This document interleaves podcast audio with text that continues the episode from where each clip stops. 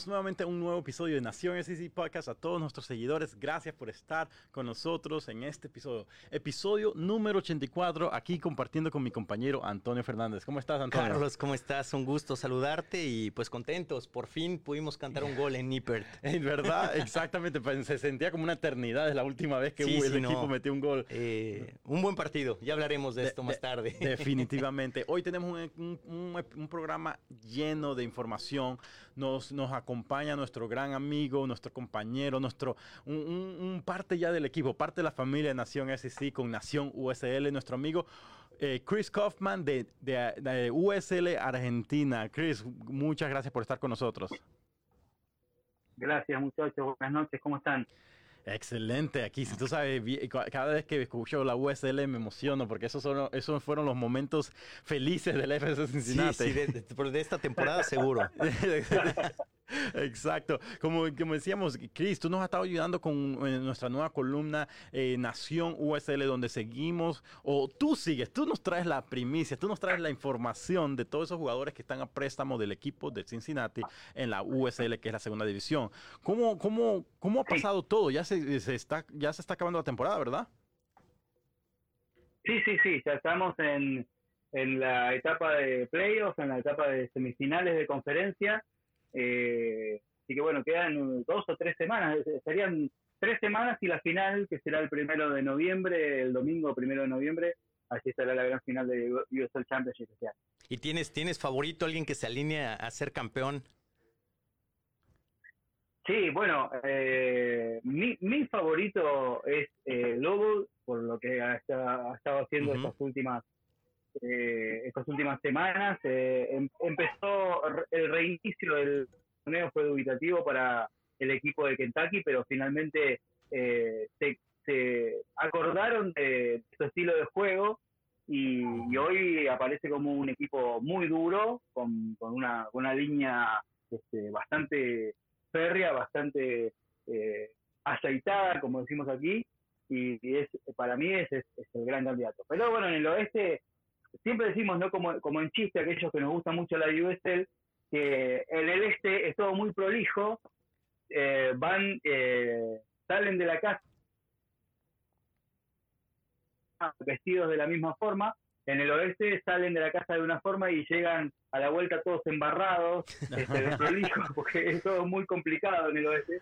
Pero, pero bueno, eso, eh, digamos que es como que se, como utilizando la terminología del, del básquetbol, se fajan más, ¿no? Se, golpean más para llegar a la final.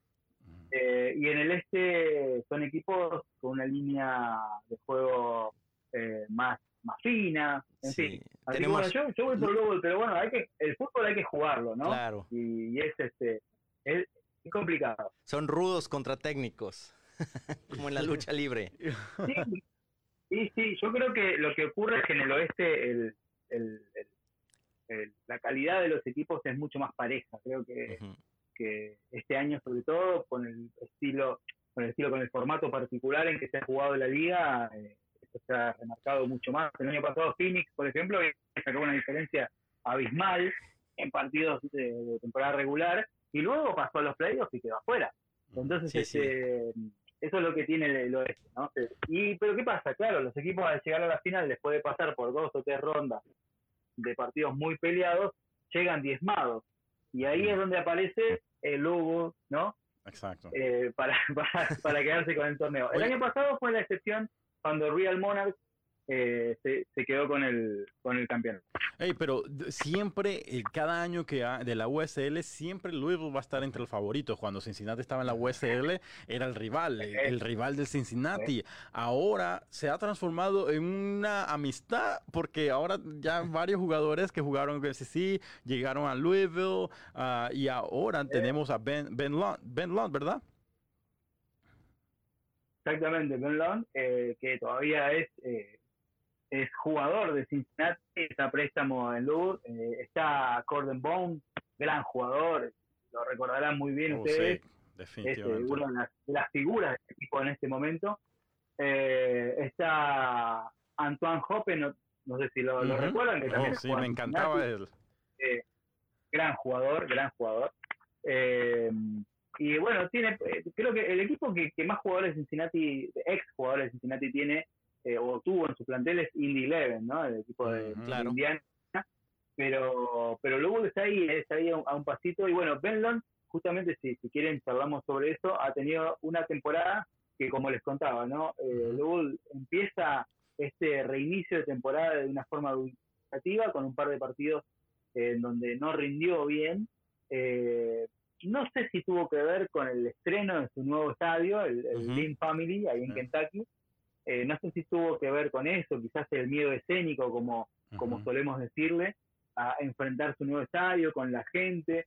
Eh, en fin, el comienzo fue dubitativo, pero después el equipo se asentó y, hoy es, me parece, como les decía recién, el equipo que aparece como el serio candidato. Y una de las, uno de los bastiones, una de las, de las, de las patas firmes de, de esa, de esa posibilidad es Ben Lund, porque ha sido muy seguro, le dio eh, mucha seguridad a los tres palos, muy buenos reflejos, sale a cortar centros, cosa que no estaba haciendo antes, juega muy bien con los pies, luego es un equipo que sale desde abajo casi todas las jugadas, no, trata de edificar desde abajo y cuando Gunland también tiene que ser el que mete el pelotazo cuando luego se convierte en un equipo más directo, también él ha estado muy bien con los pies. Entonces, eh, creo que ha sido desde ahí, desde la seguridad defensiva y desde un buen arquero, luego ha cambiado su, su, forma de jugar y se ha vuelto un verdadero candidato para esta, para esta temporada. Y quiero decirles que la realidad de Benlon no tiene nada que ver con la del resto de los jugadores. Diría yo, muchachos, salvo Ray Ortiz, pero el resto no ha tenido una buena temporada.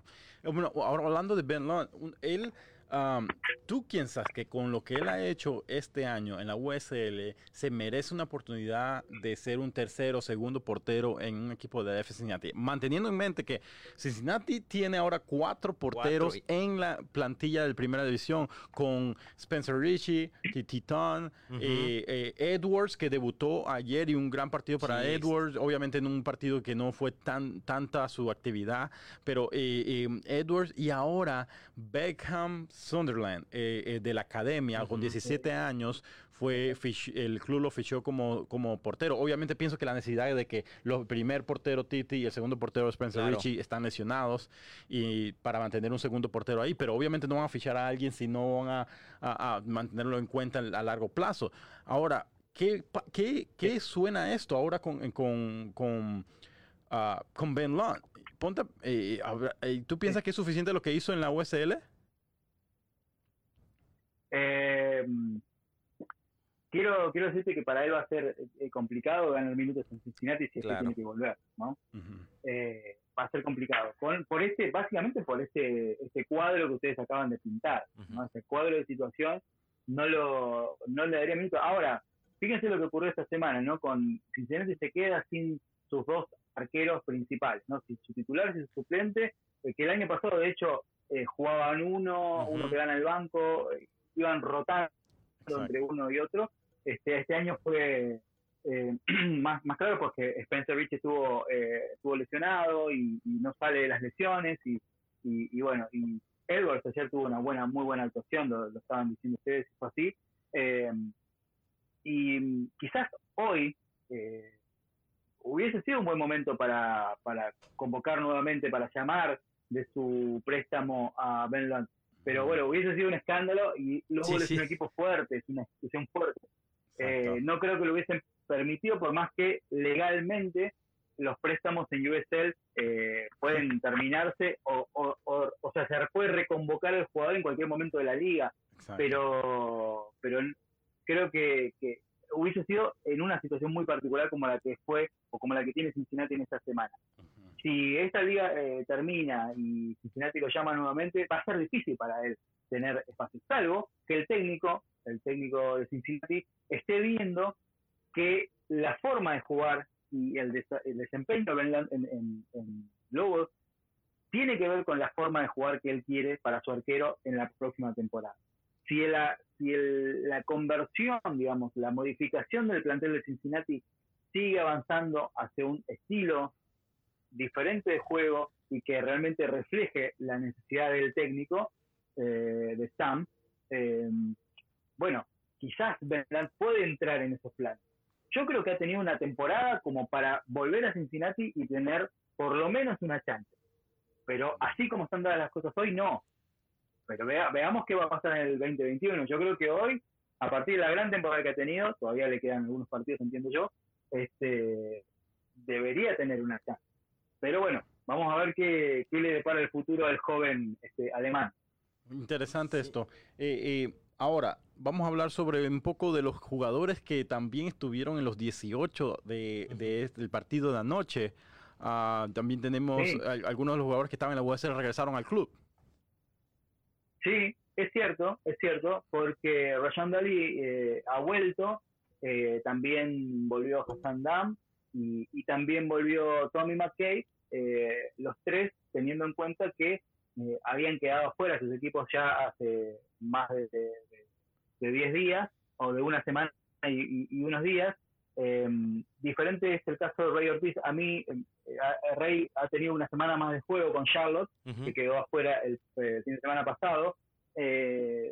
Yo no sé cuál será la decisión del cuerpo técnico con respecto a Rey. A mí me parece que podría tener una oportunidad en Cincinnati en estos últimos partidos. Por lo menos, si Cincinnati ya eh, bueno, con el triunfo de ayer todavía puede tener alguna chance, pero digamos, si no tiene chances matemáticas de ingresar a playoff, eh, podría, podría darle el técnico alguna oportunidad a estos muchachos, a estos chicos, como para foguearlos un poco más. Eh, pero sí, sí, ayer en el banco estuvo McKay, estuvo Dali, estuvo Dam, y justamente Dali, y Dam han sido los...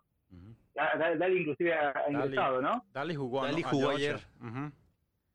Exacto, al final eh, tuvo un poco desaparecido, casi ni tocó el balón eh, eh, al punto cuando al final del partido, pero, pero sí, me, sorprendió que creo que por la necesidad de la plantilla ahorita mismo con todas las lesiones ah, lo, pusieron ahí para probarlo en, la, en, en, este partido contra un rival fuerte. Sí, el, el plantel de Cincinnati quedó corto en cuanto a, delanteros, con lo que haya lesionado y en fin, Vázquez no, no aparece como un tipo que, que les, que les eh, genere la confianza del gol. De hecho, Cincinnati, ustedes lo saben mejor que yo, ha, convertido muy pocos goles este año. Entonces, este, ahí apareció la posibilidad, se le abrió la puerta a, a Rayan, que, que no tenía una muy buena temporada en Las Vegas.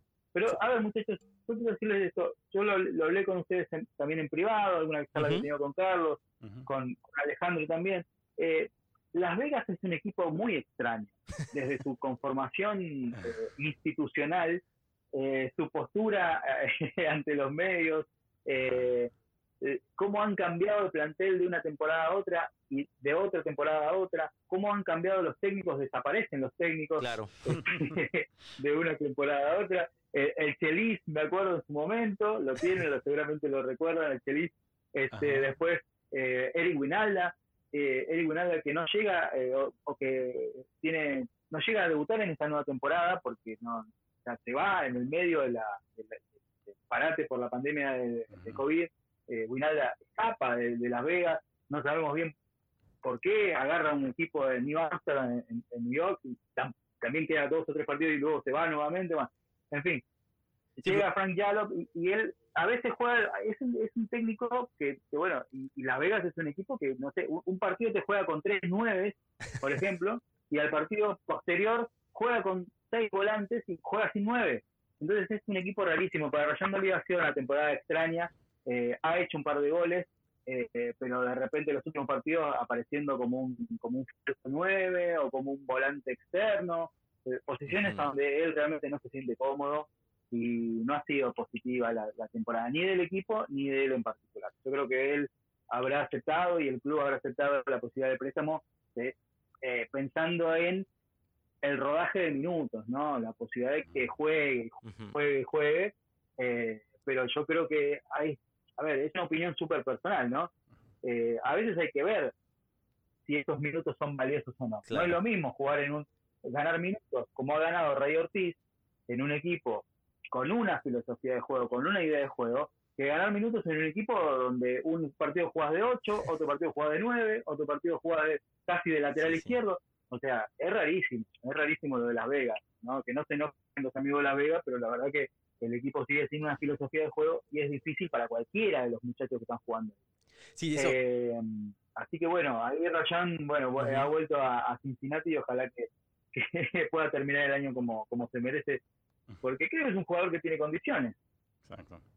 Eh, y Chris, ¿tú, ¿tú, crees que sí cumple la, la expectativa? El, para estos jugadores eh, tuvieron el fogueo suficiente para estar preparados y ser, digamos, jugadores de segunda mano para el primer equipo? Por lo que demostraron en USL este año, no. Ok. Ah, es esa.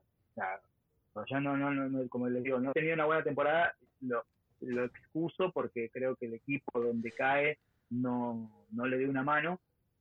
Eh, Hassan Dam ha tenido una temporada mala eh, en un equipo que tenía ínfulas de, de, campeonato, un equipo que se armó para ganar, como el Miami FC, que tenía, eh, que, incorporó jugadores como para pelear y que, y, que tuvo muchos problemas internos, eh, eh, un técnico que se fue en la mitad de temporada, un general manager que toma el puesto de head coach y, hace y deshace. Eh, y Hassan Dam, que, digamos, no, salió de la, del libreto del resto del, equipo, muy, muy inconsistente. La defensa de Miami ha sido muy, muy mala. Sobre todo, si ustedes han podido ver algún partido, bueno, yo no se los recomiendo ver el partido de Miami, por lo menos esta temporada pobre. Son amigos, tengo amigos de Miami, pero hay que decirlo, no, no han sido vistosos para ver pero de repente le cabeceaban muy fácil en el área. Cada, cada centro de área era un dolor de cabeza para, para la gente del, del sur de, Florida. Eh, el, la cantidad de veces que le han cabeceado dos o tres veces en el área, los goles en esa factura, en esa forma que les han hecho, y bueno, y ahí, si vos jugás de central, de, defensor central, y te cabecean así tan fácil en el área, o te pasan prácticamente parado y estás siempre mal parado, el retroceso defensivo de Miami ha sido horrible este año y Dan está casi siempre mal parado en defensa. Entonces, este, no sé, quizás ahí también la falta de plantel, la falta de jugadores hace que cuando vuelva su préstamo tenga la posibilidad de estar en el banco. Ahora, por lo que hemos en esta temporada, es difícil, ¿eh? Me, gustaría hablar ahora de último uh, sobre ya entendemos, Daryl, lo más probable, no, tuvo una más, eh, la mayoría no tuvo una buena experiencia en la USL en la segunda división esta temporada, lastimosamente. McCabe, uno de los que se, tuvo los pocos minutos que tuvo en el primer equipo la el año pasado, eh, lo hizo bien. Ah, y, se, tenía, se tenía esperanza de él de, que tenga un buen proceso. Y, todavía creo, pienso que a lo mejor eh, puede ser el equipo, lo que sea, no, no tuvo ayuda. Eh, a lo mejor lo pueden mantener un año más en la USL tal vez para, para ver, aunque ya tiene que 24, casi para 25 años, no sé si se valga la pena mantenerlo, no sé, pero ¿qué tú piensas del nuevo fichaje, el, el mexicano eh, Rey Ortiz? Bueno, eh, Rey, primero brevemente sobre McKay. McKay entró en un equipo que tiene las mismas, los mismos problemas que ha tenido tanto Las Vegas como, como Miami. Eh, un juego muy inconstante, malas y buenas, más malas que buenas, y también perder un técnico en el medio del, torneo, en fin, muchos problemas. Pero sin embargo, Tommy McCabe no ha estado mal en, Memphis en los partidos que le tocó jugar. ¿eh? Se, paró bien en defensa, un tipo que, que, mantiene mucho la línea, que sabe dónde jugar, defensivamente ordenado y con buen criterio para pasar la pelota. Eso a mí me parece que Tommy McCabe es un tipo que, que puede llegar a mm, ser parte de un plantel de, de MLS, ¿no? Creo que es un tipo que tiene con qué. No, no, ah, no ha estado tan mal. Ray Ortiz es un chico que es evidentemente muy, muy bien, eh, bien formado, con una, eh, una posibilidad de, de, crecimiento enorme. Ha tenido minutos, empezó disputando, digamos, peleando el puesto. Eh, el técnico Jeffries lo, termina poniendo, jugó de volante por derecha, un volante ofensivo por derecha. A mí me pasa algo con Charlotte. Charlotte tenía un montón de, variantes ofensivas para ser utilizada y siempre sentí como un clavía, como una cosa de temor, de temor a, ir al ataque, ¿no? Eh, con Jane Kelly, con eh, Valentín Sabela, con Guido Bala, con Rey Ortiz. hay, tenía tantos jugadores para ir al ataque y de repente jugar con un solo punta, ir hacia atrás, Rey jugando prácticamente como un número 8, retrasado casi como un segundo lateral cuando iba al ataque, ahí te mostraba que él tiene una voluntad de ofensiva muy interesante, que puede ir por cualquiera de las dos puntas, que puede romper hacia el medio, eh, que tiene buen botín, que sabe, que sabe lo que puede hacer, que, que, cuando inclusive ha tenido buen remate y inclusive ha hecho un golazo. Eh, pero, pero bueno, ahí creo que el equipo se quedó corto justamente por la falta de ambición, ¿no? Es un equipo que le faltó ambición y ahí es donde quedó corto el pero, pero a mí me parece que ha sido una gran temporada para él. Es un gran muchacho. Tuve la posibilidad de, de, charlar un par de veces con él. Eh, se hizo muy amigo de los argentinos que están en Charlotte. Se hizo muy amigo de Valentín Sabela. Eh, yo con Valentín tengo, tengo una amistad también. Y, bueno, este, sé que es un chico que, que, es todo corazón. Y ese, ese corazón lo pone en la cancha. Entonces, este, me parece que va a tener, ojalá que pueda tener un futuro este, muy positivo porque se lo merece y se lo está ganando, ¿no? Es un muchacho que está remando, como decimos acá en la Argentina, y que ojalá que el año que viene Cincinnati le dé una oportunidad, eh, y si no es Cincinnati, que lo presten a un equipo con, con tanta o más ambición que Charlotte, ojalá que así sea algo interesante que mencionas el golazo de Rey Ortiz, porque se, se, rompió récords de nosotros en views en la, nuestra cuenta de Instagram que llegó casi, casi a 30 mil views ese, ese video. Creo que lo consideran el, el, gol, bueno, mejor gol de, la temporada, ¿no? Para la USL hasta ahora.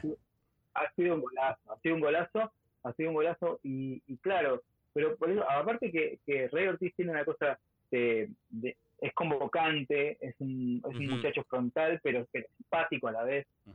Eh, se ha sumado a un montón de campañas eh, que tienen con un corte, que tiene un corte social, digamos. Eh, es un muchacho con un corazón enorme y justamente lo pone en la cancha. Ese corazón lo pone en la cancha. Lo pone con el buen, con el, buen pie que tiene, pero también con la actitud. Va al frente. Y bueno, por eso yo digo que a mí me, me dio me dio un poco de bronca, como, como decimos acá en la Argentina, me, me, dio un poco de bronca que, a Charlotte no le haya ido mejor y creo que la, falta de, ambición en algún momento del, de los planteos este, del técnico, bueno, ahí hicieron un poquito de daño. Pero, pero bueno, creo que Rey va a tener muchas oportunidades, es un fenómeno. Como decimos nosotros, un gran pibe, como decimos nosotros, un muy buen. Bolístico, Las Vegas es el mejor ejemplo. Y, esto llega a afectar a, los, a, los, jugadores, obviamente, si van a un equipo serio, que tenga una, una visión de, triunfo, una visión de, jugar realmente un fútbol eh, competitivo, pues yo creo que es mejor oportunidad, claro, para el futbolista. Eh, y esperemos que, si es que continúan en la USL, estos jugadores encuentren el, el fit correcto, ¿no? El, equipo que les va mejor para, pues, para, eh, la idea de esto es que ganen minutos para que estén listos para que sean llamados al primer equipo. Yo, yo, yo sobre eso, muchachos, tengo una idea muy particular y que tiene que ver con que entiendo que aquellos jugadores que tienen que ser prestados. Le pasa a todos los grandes equipos del mundo, porque hay, hay muchachos que de repente no tienen lugar en los planteles y tienen que ganar minutos, porque justamente a partir de los minutos es que toman el nivel, ¿no? Agarran su, su, mejor nivel físicamente, futbolísticamente, de ánimo. Eh, pero, pero me parece que que habría que, eh, y, supongo yo que hay un trabajo muy fuerte en algunos equipos, pero no en todos, habría que, pensar bien a dónde se prestan los jugadores, ¿no? Porque mm, es lo que yo les decía, Cincinnati tiene una forma de jugar, Jackson tiene una forma de jugar, ¿no? Y, está intentando imprimirle esa forma de jugar a Cincinnati que ha venido con unos vaivenes muy fuertes durante estos últimos dos años. Eh, y quizás eh, vos querés un, un 9 un, de suplente o un 9 de recambio que juegue de determinada manera. Y, lo, y, para formarlo, para que no lo puedes formar porque no le puedes dar minutos en el primer equipo y Cincinnati hoy no tiene una segunda, no tiene un equipo B a donde pones un técnico que va a tener tu misma idea futbolística y lo va a hacer jugar a los muchachos que no tienen lugar en el plantel de primera. Eh, entonces tenés que prestarlo, como en el caso de Rayan Dali, por ejemplo y lo, lo prestás a Las Vegas, donde no hace absolutamente nada de lo que Cincinnati quiere hacer en MLS. Entonces, yo digo, eso no, le sirve al jugador, no le sirve a nadie, no le sirve al club, no le sirve al jugador, simplemente el jugador está, está ahí, yo no sé si tiene que ver con alguna cuestión económica, no lo sé, pero, pero e, ese tipo de préstamos no le sirve a nadie. Eh, lo de Jam tampoco, o sea, quizás ellos pensaron que Miami iba a tener otra forma, todos pensamos lo mismo. Eh, diferente de Ray Ortiz, Ray Ortiz jugó en el lugar donde se, se nota que Ray está más cómodo para jugar. Eh, lo mismo Tommy McKay cuando estuvo en, en Se nota que Tommy, a Tommy le gusta jugar como segundo marcador central o como un o como un eh, como un número 5, como le decimos aquí en Argentina, un mediocampista central que se puede tirar atrás, que se puede meter entre los centrales a, recibir la pelota y a defender. Eh, y ese lugar le queda cómodo a Tommy McKay. Y lo mismo para Ben Lang. A Ben Lang ni hablar porque obviamente eh, se termina esta temporada con una con una capacidad de juego excelente. Pero yo digo, hay que pensar bien, hay que hay que diagramar bien los préstamos porque a veces no sirven para nada. Y lo que hacen es justamente desvalorizar a los jugadores.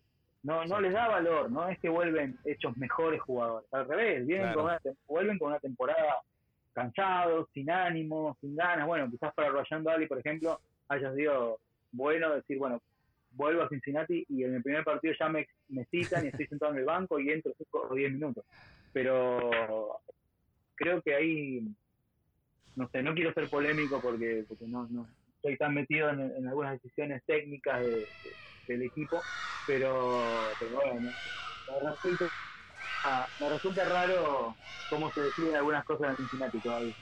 Ok, perdón, tenemos un background noise ahí. Pero eh, muchas gracias, eh, eh, Chris, en serio, así por siempre estar ayudando con esta columna, por todo lo que haces con, el, con, con Nación SC, Nación USL, trayéndonos todo lo que está pasando en, con, con, lo que los jugadores en la USL. Muchas gracias por estar con nosotros y esperemos continuar nuestro, nuestro trabajo juntos el próxima temporada 2021, con, que esperemos que sea diferente con aficionados en en, los estadios. Ojalá, ojalá, muchachos, siempre a su disposición. Eh, son amigos eh, y bueno, es un placer para mí realmente poder estar junto a ustedes. Muchas gracias, nos hablamos pronto. Fuerte abrazo, Cris, hasta Argentina, que estés muy bien. Abrazo, muchachos, saludos para todos allí en Cincinnati.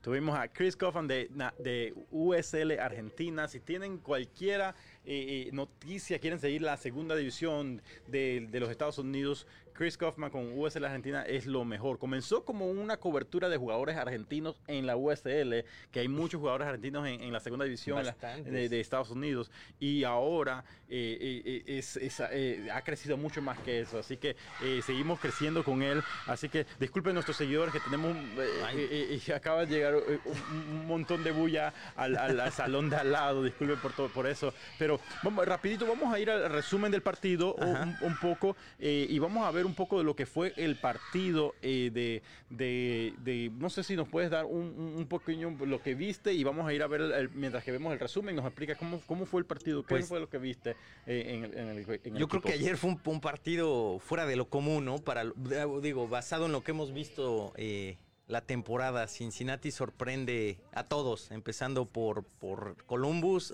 desde Columbus hasta la afición. Ayer hace un juego muy sobrio, muy bien parado en la cancha. Eh, hacen una presión en todos los, espacios posibles eh, que, sofocan de alguna forma a un Columbus que ayer no creo que estuvo a su potencial. ayer fue un Columbus muy, muy pobre en cuanto a, lo que ofreció. Pero creo que, parte de eso se debió a la sorpresa, ¿no? Que, tuvieron desde el primer minuto Cincinnati con todo el ataque. Ajá. Y, fue un, un partido interesante. Eh, ahora, ¿tú crees que parte fue la, confianza que llegó Columbus a Cincinnati? Sí, yo, yo creo que, digo, sí, la parte, la parte mental. puede continuar. Eh, sí, sí, por supuesto, pero eh, venía muy confiado. Columbus venía muy confiado.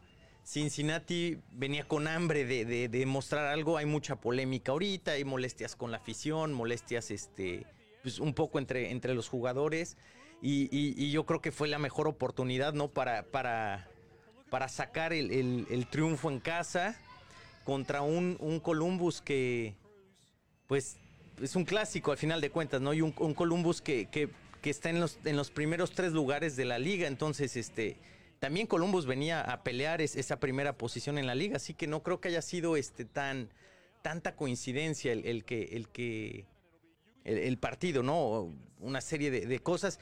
Eh, eh, como decía yo, Cincinnati desde que empieza el partido hace presión en todo el ámbito de la cancha, generando, eh, produciendo que,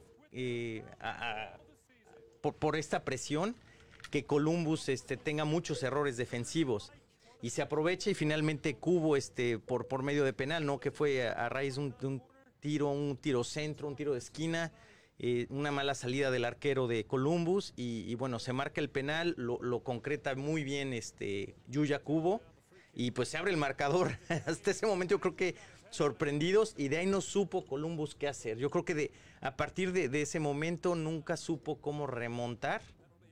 Eh, y bueno, ya veremos por ahí que, al final del primer tiempo se encuentra en ese gol vía penal, ¿no? Donde... Imagínate, y, algo que nadie se lo esperaba, ni creo que ni los aficionados se esperaban eh, después de tanta, tanto eh, derrotas, eh, un, un, un, equipo que se jugaba a nada, un equipo que se veía nada. Una de las cosas que he notado, obviamente, Columbus se vio mal. Columbus para mí se vio terrible. pasó y creo que ah, eso lo aprovechó un jugador como Barreal. Y, eso es lo que yo creo que Columbus no supo cómo jugarle a Cincinnati. Eh, y Cincinnati, eh, si, analizamos los últimos partidos, jugaba a un ritmo muy lento, semilento, las transiciones son retrasadas, no, no había recorridos, este, pues era muy, muy predecible el estilo de juego. Y yo creo que ayer con la dinámica de Barreal, por un lado Cubo, Brandon Vázquez no lo hizo mal, estuvo este, incomodando la defensa, pero yo creo que esas diagonales de, y a velocidad de, de Barreal sorprendieron a el, lado derecho de, Columbus sufrió, la verdad, sufrió la, mayor parte del partido. Eh, esta es la jugada del penal. ¿Penal o no penal? Sinceramente a mí no me pareció penal, bueno, yo, lo, vi, lo vi ahí en, vivo, pero no me parece penal, me parece que él mide que viene el jugador, eh, encoge las piernas y se deja caer. Pero qué movimiento también de ahí de Santos fue, creo que fue Santos. Fue Santos ah, que... para, para ganarse y esa, ese penal ahí.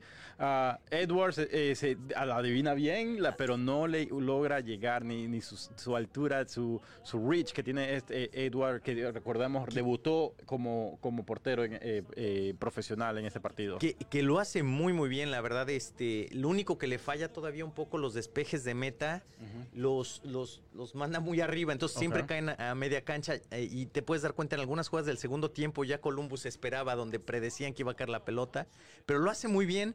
Me gustó mucho que se escuchaba los gritos de, los jugadores estaban como en la misma página todos, desde, la portería hasta, hasta Álvaro Barreal en la delantera, ¿no? Entonces me gustó mucho, eso no creo que lo habíamos visto en los, en los otros partidos se compaginó el equipo y salieron las cosas, lo que no habíamos visto. ¿Cómo vemos eh, al argentino, al Álvaro Barreal? Eh, se vio en el, primer partido, los primeros minutos, tuvo ya jugado su tercer partido. El primero jugó como suplente, el segundo de tus primeros 90 minutos, que se vio un poco desaparecido, no hizo mucho. Y los, no, no 90 minutos porque lo sacaron en el segundo tiempo. Y ahora jugó todo el partido. ¿Cómo, ¿Qué te pareció eh, el argentino? Fíjate que me, me gusta mucho. Para ser un jugador joven, nuevo en la liga, no conoce la MLS. Eh, ayer, ayer demostró mucho, tiene mucho potencial. Eh, físicamente yo creo que se sigue adaptando. Como decías tú, eh, llegó, tuvo su cuarentena, empezó a entrenar y, debuta, ¿no? o sea, recibió minutos desde su primer partido donde pudo jugar. Lo hizo muy bien. es un jugador que sabe, sabe ir a velocidad, sabe retener balón y es vivo, tiene ese colmillo argentino que, hace, que, hace falta en el equipo. Ahora, eh, después de esta victoria, y, me imagino que también había hambre de, victoria, había hambre de, un buen juego con tantos jugadores que no son titulares y que vienen aquí contra el rival y sacan el resultado. ¿Piensas que esto es algo que podría ser eh, para cambiar, pasar la página y, moverse a un equipo completamente diferente? Yo creo que sí. Ayer, ayer se demostró que se pueden hacer bien las cosas. Eh, el desgaste físico de ayer del equipo sí fue fuerte. Y yo, yo sé que va a haber lesiones. Yo no sé cómo eh, Yuya Cubo, cómo esté hoy. Eh, Álvaro Barreal hacia el final del partido también con un poquito de molestias musculares, porque corrió todo el partido. Este. Pero yo creo que esta es una formación interesante y es una, un equipo alternativo muy bueno. La verdad, me, me, gustó mucho más la dinámica de esto. Eh, eh, lo comentábamos fuera de micrófono, me gustó mucho de Haris Medullanin que guía a los jóvenes. Lo escuchas muchísimo. Ayer le decía, Álvaro, regresa, quédate. Este. Pero me, gustó mucho ese liderazgo en media cancha. Alan Cruz trabajó muy bien la media cancha con él y Mocoyo lo hizo bien. Mocoyo este, también nuevo la MLS, nuevo al equipo, y parece que son jugadores que llevan tiempo. Entonces yo creo que esta puede ser una excelente alternativa, ¿no? Para, para mostrar algo más. Me gustó bastante Mocoyo, es, algo que mencionaba nuestro ah, amigo Alejandro, compañero Alejandro Delgado, nos, nos contaba cómo él, uh, y fue, fue algo que ayudaba mucho a Medullinen, ahí en la media cancha, eh, se sentía más, más libre Medullinen de hacer su trabajo atrás, mantenerse un poco atrás y moverse un poco más junto con, apoyarse con Mocoyo. Eh, es interesante lo que está pasando con el club ahora. de todas maneras, para mí, viendo el partido, obviamente no estuve no, en el equipo de cobertura contigo en el estadio. Yo, a mí me pareció un poco como... Eh, todavía no está ahí. y siento como que el equipo eh, ganó más con el hustle, con las fuerzas, con la energía de esos jugadores jóvenes tratando de ganar minutos y todo eso. Y, un gran cabezazo de Hagel en el segundo gol que con, con gran centro de Medullinen. Con eh, y ahora, pienso que todavía le falta muchísimo. Todavía no sé si, si espero que no sea una victoria engañosa a la afición, ah, porque eh, me siento un poco así como que a lo mejor es aprovecharon en una mala noche de Columbus, aprovecharon, y eso es lo que se tiene que hacer, aprovechar esos partidos. Aprovecharon que vino, vino Columbus eh, confiado. Y, y, ese cabezazo de Hagelin le da la victoria eh, y los tres puntos a Cincinnati. Pero lo que me gustó es que se rompe por lo menos ya se rompió la maldición de, no ganar en casa, de esos empates a ceros. Bueno, eh, el Olímpico no fue el último que nos había quedado, pero eh, se, rompe el esquema y se gana por fin, porque hace cuánto no gana. Y un partido importante, le estás ganando al tercer lugar de la liga, este, que estaba peleando la primera posición, y le ganas en casa. Y es un clásico, así que yo creo que eh, por lo menos a nivel de, motivación para el equipo, para lo que queda de la temporada, que ya no es mucho, ¿no? Y, estamos todavía peleando por ahí, podría, si todas las cosas se alinean, hay una posible calificación que se ve muy lejana, pero es, este, hay una posibilidad de calificar. Eh, pues, pues qué mejor, ¿no? Si el equipo continúa jugando así y, lo que sentí es que ayer por lo menos vi corazón de los jugadores. Hubo, mucha decencia profesional a entregarse en la cancha y eso me gustó. Eh, y una de las cosas es ahora jugamos contra DC United. Este domingo vamos contra DC United, se juega a, eh, las 7 y media de la noche y DC United está, déjeme ver, es el último en la tabla somos el, el, único equipo que tiene abajo. Que, está debajo, debajo de, de Cincinnati. Eh, vamos a ver, yo pienso que después de una victoria contra el tercer lugar, Columbus, que es un equipo letal, una, la mejor, probablemente la mejor media cancha en toda la liga, no hay excusa ahora, supuestamente. Eh, si te pones a pensar, no hay excusa para sacar puntos con, con DC United, tres puntos. Y es, por eso que le cae como anillo al dedo esta, esta victoria contra Columbus, a nivel motivacional y se ve que se puede, que hay una plantilla que puede demostrar algo diferente. Entonces yo creo que es una gran oportunidad. Por cierto, tengo un dato curioso, DC United, escuché por ahí un rumor que quiere entrar a la entrenadora, a la exentrenadora de la Selección Nacional de Estados Unidos femenil. ¿En serio? ¡Wow! Este, Sería algo, algo eh, histórico. Algo histórico. A ver si a lo mejor ahorita checamos el dato, pero sí, se escuchó que eh, Sería eh, están en conversaciones. Sería muy, muy interesante. Me, encantaría ver eso. Sería algo histórico. No creo que haya, nunca haya pasado, pasado en la MLS o, algo así. Ah, sería interesante. DC United se encuentra con 12 puntos después de 18 partidos en la MLS en la conferencia este. Cincinnati se... se oh, y en la última posición, número 14. Y Cincinnati en la, en la posición número 13 con 16 puntos. Después de ganar la Columbus, pienso que Cincinnati está obligado a, en casa a sacar 3 puntos contra DC Que está pasando un momento. Si nosotros pensamos que si sí. está pasando momentos terribles, DC United se quiere esconder en el basement y nunca salir de su casa. Pero así ah, es, es eh, este. Jill Ellis es la, ex entrenadora, campeona mundial, digo, histórica en Estados Unidos en el fútbol femenil.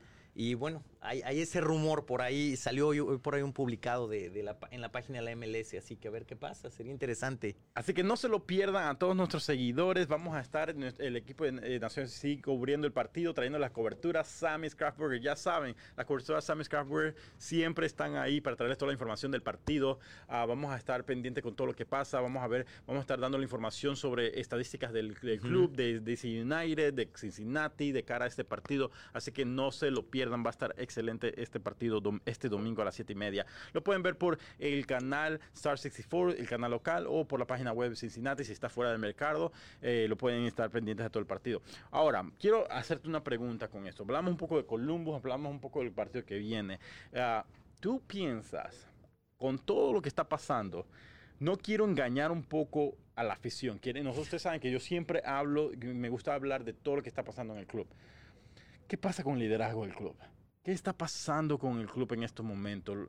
Eh, y, Gerard, el, gerente general, trajo jugadores que no están ahorita, los únicos que ahorita mismo están aportando, que hasta este último partido con Columbus fue Álvaro y Mocoyo, pero además de ellos, eh, Cubo ha tenido una temporada terrible.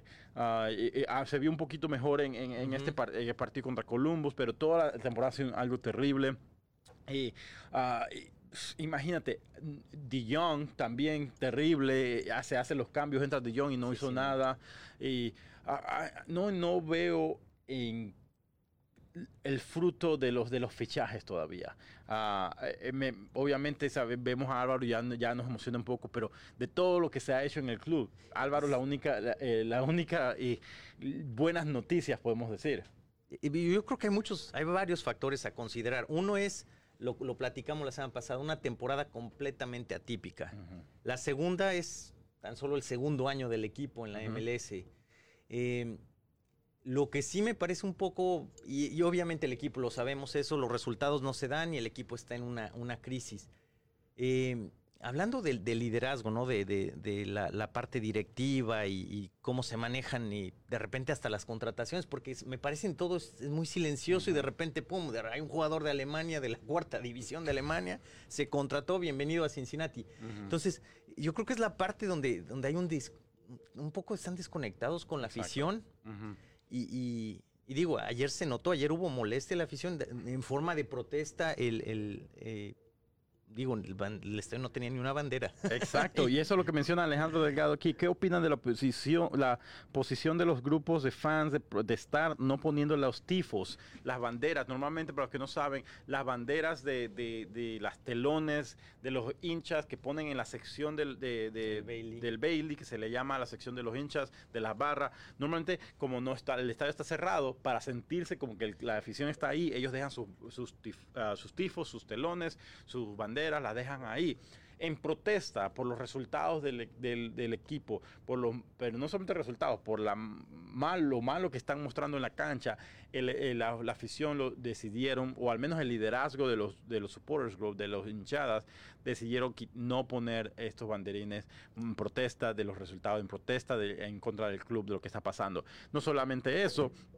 hacen la protesta el, eh, al, al equipo y después llega el, club, eh, el entrenador, creo que eh, tiene que... no es la persona correcta tampoco para hacer esta declaración, ¿no? Exacto. entiendo la frustración, pero yo creo que el, club, el club tiene que encontrar la manera de, de ser ese balance entre la afición y, lo que pasa en la cancha, porque a fin de cuentas, por lo regular el fútbol buscas un culpable, los primeros son los, los, del entrenador, por lo regular es el primero que le cortan la cabeza o lo que sea y sale del equipo, y luego al jugador es al que se le pide, pero hay mucho más. El, fútbol es una estructura completa y la directiva también tiene una parte, juega una parte importantísima en eso. Así es. Stamp dice, creo que los verdaderos seguidores no son los que siempre critican al club. Creo que si haces eso y es fácil, entonces debes hacerte la pregunta si eres un verdadero fanático de Cincinnati. Comentarios de Stamp después del partido de ganar contra Columbus. Si la, la afición no le gustó esto, la está, se va a decir, la afición está separada. Hay muchos que están en, en contra de, de, eh, de, lo que hicieron los, el liderazgo de, los, de las hinchadas en, no poner los telones. Y hay otros que dicen, ¿sabes qué? No, hay que protestar, hay que criticar. Y yo soy de esos que entiendo a los aficionados del club, entiendo las barras y pienso que las barras tienen que demostrar y, que, y ser críticos con el club. Si no te está gustando lo que estás viendo, eh, tienes que hacerle saber al club, hey, ponte las pilas. No es que no no están apoyando, pero tú apoyas de esa forma diciendo saber que esto no es lo que tú esperas, tú esperas algo más. Y, la otra cosa es también eh, ser un poco realistas, ¿no? Porque es el segundo año, lo platicamos, no, me parece la semana pasada cuando, conversábamos con Pepe, que decíamos, un, proyecto así es muy difícil que de inmediato te dé resultados. Y, Exacto. Y siento que ese es algo que ha fallado un poco, digo, siempre como afición este, esperas ver a tu equipo ganar pero no, no hay como ese, ese proceso, sino que de repente nos vendieron este equipo que iba de campeón en la UCL a campeón en la MLS y la va a romper, si se pudiera vamos a traer a Messi. Eh, entonces yo creo que la expectativa es, es gigante y estamos apenas gateando, todavía no llegamos ni a caminar, ¿no? El equipo está en los primeros pasos y, eso juega también una, una parte en esta, en esta conversación, yo creo. Y creo que da un poco de lástima para mí personalmente los comentarios de Jabstam porque como líder con su experiencia en el fútbol debió, como, decirse, como se dice, leer la audiencia un poco mejor. a, saber con quién está hablando, porque son comentarios que no van a ir bien con la afición, son comentarios que, que sabes que nosotros los latinos somos de esos aficionados que sabes que eh, estamos acostumbrados a criticar al club y criticar lo que estamos viendo en la cancha y, y creo que uh, y como, eh, los aficionados deben tener el derecho a hablar sobre el club. Y no era momento, acabas de ganar. Exacto. Por fin haces bien las cosas en un partido una disculpa, estamos trabajando, hoy se demostró que el equipo tiene ganas, que tiene corazón, que estamos trabajando para dar resultados y en vez de hacer eso, lo retas, ¿no? Retas, retas a tu propia afición. Cambia completamente todo. Yo creo que fue un fallo ahí de... no, creo que, que, fueron las palabras correctas ni el momento para decirlas. Exacto. Ahora, el club eh, vamos a ver qué hace con esta victoria. Se eh, ha ganado antes con un gol olímpico y después el siguiente partido fueron destruidos. Así que vamos a ver qué va a pasar con este club. Vamos a ver qué va a pasar con el FC United contra DC United. Va a ser un partido interesante. Pronósticos contra DC United. Oh, antes de eso, hay que mencionar, felicidades a Nick Hagland, el jugador local, fue escogido como entre los 11, el 11 ideal de la MLS de la jornada, eh, así que felicidades, un, gran central, tuvo un gran partido. Sí, sí, lo hizo muy bien. Ayer, este, desde, desde, el primer minuto se le veía hambre de, de, de ganar, lo hizo muy bien. Así que vamos a ver. Ahora, ¿qué, eh, pronóstico. Pongan en los comentarios. Quiero escuchar lo que ustedes piensan. Contra DC United, Cincinnati le ganó a, uno de los mejores equipos de la liga en estos momentos, 2 a 1 anoche, al rival en el derby de Ohio. A Hellis Real le ganó, sacó tres puntos importantes en casa. Ahora se va contra el último lugar de la conferencia, con que tiene dos, solamente 12 puntos. Uh, ¿Pronósticos, Antonio? Yo creo que se tiene que ganar. Eh, se tiene que ganar. Si se le ganó a Columbus, se le puede ganar a DC United. El equipo tiene que mostrar la misma mentalidad, la misma disposición. Y me, me suena un 2-0. 2-0 a favor de Cincinnati. Para mí, yo pienso, oh, ah, y para, para ver qué son, eh, Nick Gualteros dice 2-0, gol de Barreal y Cubo. Muy bien, Cubo, wow. Vamos a ver si Cubo mete gol.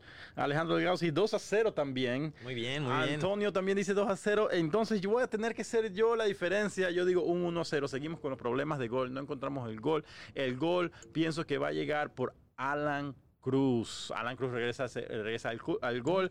Ah, gran partido Barreal. Vamos a ver. Si juega como jugaron anoche, ganamos 2 a 0 Cincinnati. Dice César Zapón. César siempre eh, está eh, eh, ahí viendo los episodios del podcast. Gracias por siempre el apoyo. César dice 2 a 0. Todo el mundo está contigo. Yo soy el único. vamos a ver. Bueno, vamos a ver qué pasa. Que fueron hace 15 días. Te tiramos a loco con ese 1-0 y funcionó, funcionó. Así que Exacto. a ver qué pasa. Vamos a ver. Así que yo digo 1-0 Cincinnati gana en casa contra el DC Esperemos que sea así. Vamos a ver que, siga surgiendo este equipo. Espero ver a Kendall. Kendall, eh, Kendall con Hagland atrás. Me encantaría ver esa dupla. Ah, hemos hablado detrás de cámara. Siempre hablamos sobre eso. Eh, eh, sería interesante. Ya lo han hecho jugado juntos. Creo que me encanta Kendall es imparable por arriba. Sí, y, sí. y, con una combinación con un jugador, un central rápido como Hagland, creo que se apoyarían muchísimo. Así que sería interesante. Vamos a ver qué pasa. Y, y, vamos a ver, porque también hay jugadores que vienen saliendo de, de lesión, que van a uh -huh. poder ver minutos el partido que viene. Eh, no sé si Frankie Amaya esté listo. Frankie podría jugar. Eh, Locadia lo vi este, ayer, estaba sentado atrás de la banca. Y uh -huh. No sé si va a entrar otra vez, pero podría reencontrarse con el gol, no sabemos eh, si es que juega. Eh, pero yo creo que, que, hay jugadores que pueden complementar lo que se vio ayer. Exacto. Así que vamos a ver qué pasa. Eh, va a ser un partido interesante. Creo que finalmente es un es el, creo que el primer, he, he, dado pronósticos que digo que va a ganar Cincinnati, pero esta primera vez que yo en serio pienso que Cincinnati es el mejor equipo contra, contra DC United. Vamos a ver. Así que no se lo pueden perder. Eh, es, es, a las 7 y media este domingo. Uh, vamos a traer la cobertura de Sammy's Craft Burgers, de cobertura de partido. No se lo pueden perder. Vamos a traer toda la información, la alineación, resumen de partido, todo lo que tienen que saber. Hoy publicamos las imágenes del partido de contra Columbus. Así que vayan a nuestra página de Facebook y pueden estar viendo todas las fotos por nuestra fotógrafa Alisa Griffith. Gracias, Alisa, por siempre estar contribuyendo con la nación sí. y trayéndole todas esas imágenes al club. Gracias, Antonio, que estuviste en el partido de anoche. Eh, gran cobertura que hiciste al, al, equipo. Así que vamos a, a, estar trayéndole nuevamente la cobertura. No se lo pierdan este domingo. Gracias a todos nuestros sponsors por siempre estar apoyándonos. The Job Center Staffing, Western Hills Sports Mall y también a Sammy's Craft Burgers. Eh, siempre están apoyándonos a, con, eh, con, todo. Hacen, hacen la nación una realidad por todo, con todo sí, su apoyo. Sí, sí. Así que muchas gracias. Nos vemos el próximo domingo a domingo ya digo, el próximo jueves a las 7 y media de la noche. Por ahora estamos terminando a las 7 y media, no se lo pueden perder. Nos vemos hasta el próximo jueves. Muchas gracias.